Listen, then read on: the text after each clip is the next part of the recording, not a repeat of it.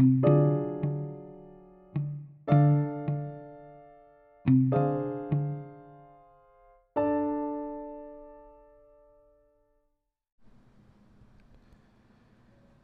relativismo. El hecho de que millones de personas compartan los mismos vicios no convierte esos vicios en virtudes. El hecho de que compartan muchos errores no convierte estos en verdades. Y el hecho de que millones de personas padezcan las mismas formas de patología mental no hace de estas personas gente equilibrada. Eric Fromm. Realidad y relativismo. La ética busca el bien por bien entendemos lo que perfecciona a un ser, lo que naturalmente le conviene. A un bebé le conviene respirar y alimentarse, lo mismo que a sus padres. En este sentido, el bien es objetivo, pero también es relativo, pues un recién nacido no debe comer lo mismo que un adulto. Ambos deben comer, pero no la misma cantidad ni los mismos alimentos. Para no perderse en el bosque enmarañado de los conceptos, conviene aclarar que relativo significa relación, dependencia objetiva. Todo es relativo porque todo está relacionado en el espacio, en el tiempo y en el encadenamiento universal de causas y efectos. Asimismo, lo relativo es objetivo porque las relaciones son objetivas, se dan en la realidad.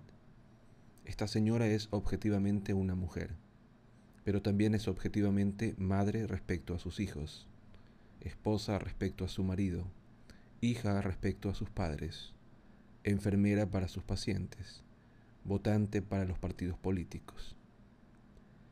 Y cada uno debe tratarla como lo que objetivamente y relativamente es. El enfermo no puede tratarla como si fuera su mujer y el marido no puede tratarla como enfermera ni como hija. Por tanto, lo relativo es objetivo. En cambio, aunque relativo y relativismo son palabras parecidas, su significado es opuesto. El relativismo es la concepción subjetivista de la realidad. El hombre libre tiene derecho a escoger entre diferentes conductas que respeten la realidad.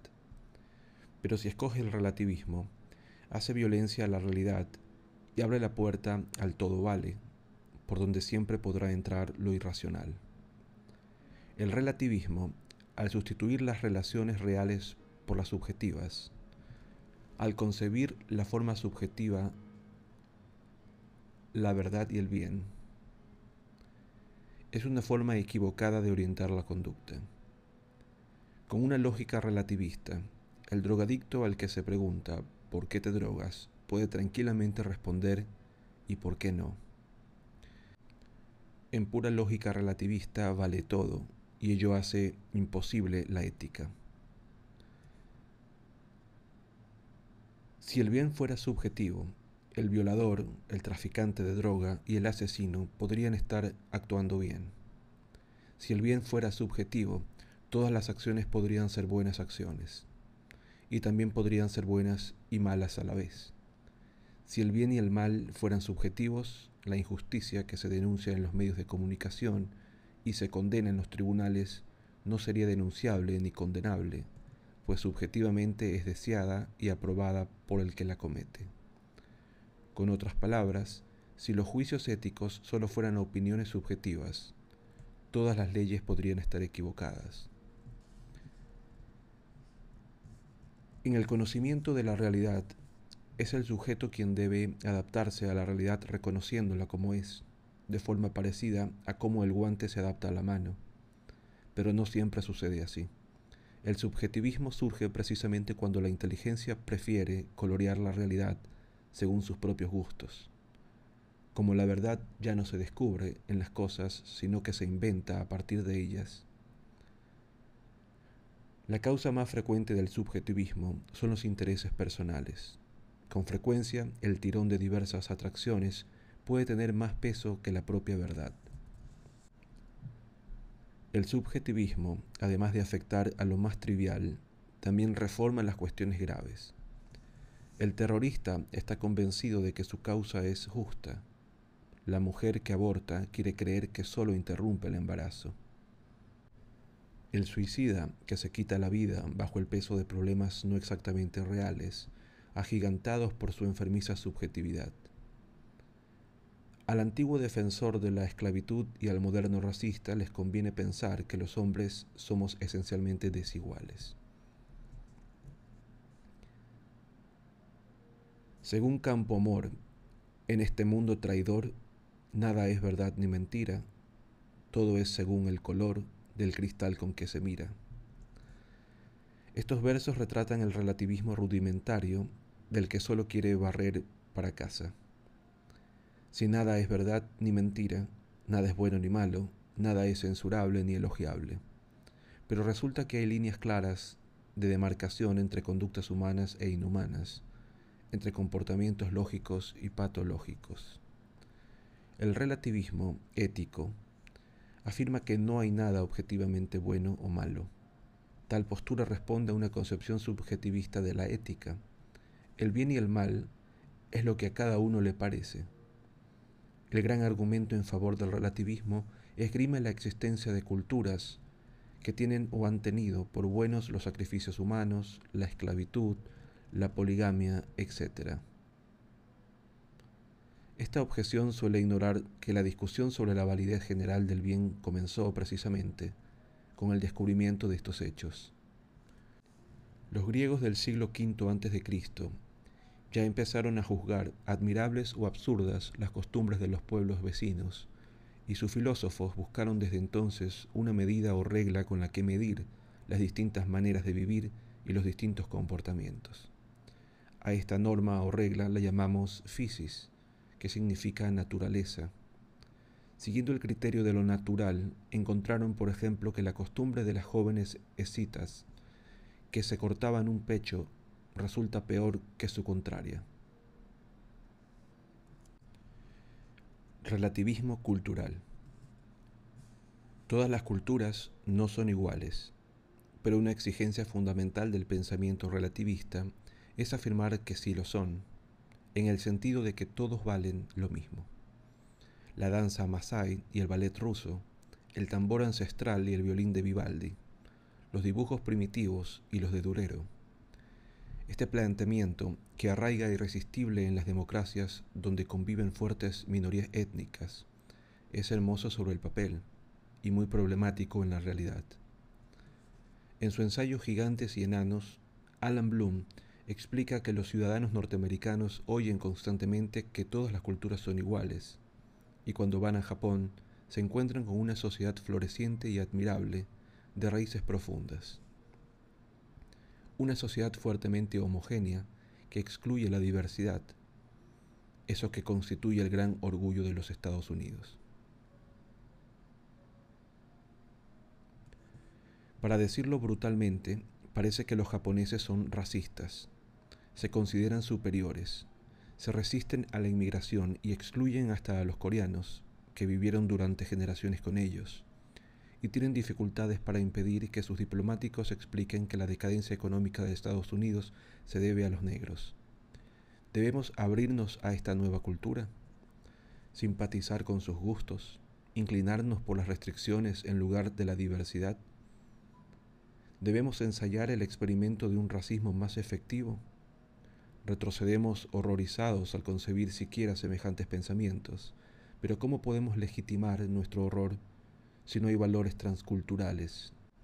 Nuestra reacción es etnocéntrica, y lo único que sabemos con absoluta certeza es que el etnocentrismo es malo, de manera que estamos en un callejón sin salida, comenta Bloom en el libro antecitado.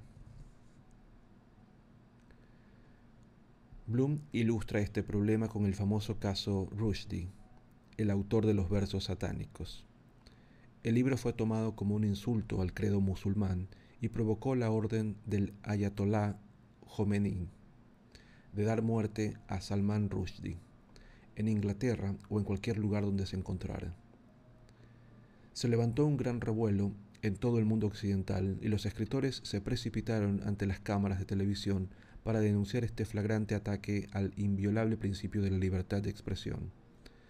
Todo muy bien, Pero lo curioso es que la mayor parte de estos mismos escritores habían estado enseñando durante muchos años que debemos respetar la integridad de otras culturas y que es arrogante y etnocéntrico juzgarlas conforme a nuestras normas, meros productos de nuestra cultura.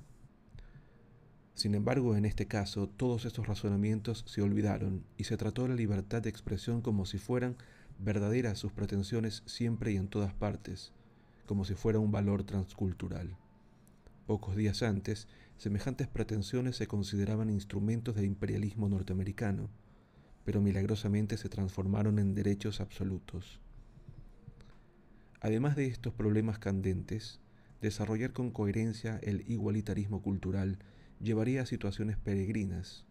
A modo de ejemplo, para garantizar la formación académica completa de un estudiante occidental, sería preciso enseñarle un 50% de matemática no occidental, un 50% de biología no occidental, un 50% de física no occidental y lo mismo en el caso de la medicina y de la ingeniería.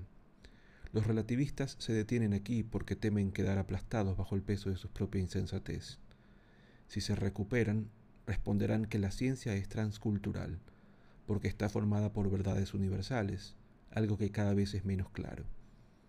En cambio, lo que cada cultura opina sobre el sentido de la vida es precisamente una opinión particular, sin derecho a erigirse en la única o la mejor.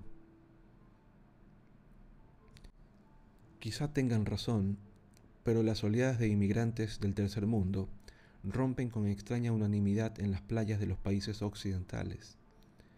Y cuando los estudiantes chinos deciden arriesgar su vida y oponerse a la cultura marxista de Deng Xiaoping, levantan una estatua de la libertad en la plaza de Tiananmen.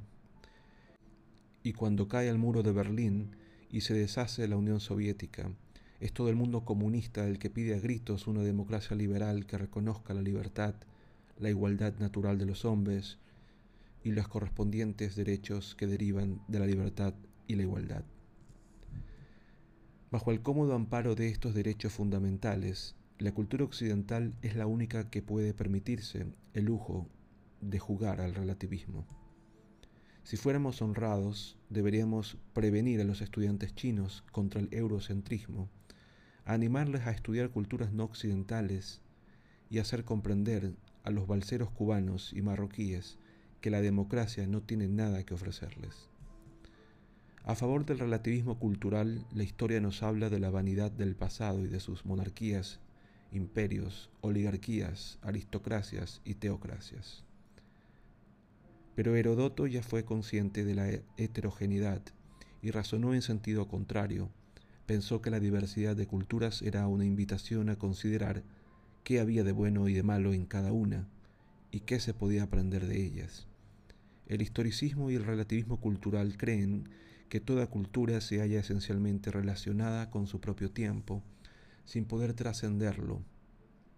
Alan Bloom piensa lo contrario y nos dice,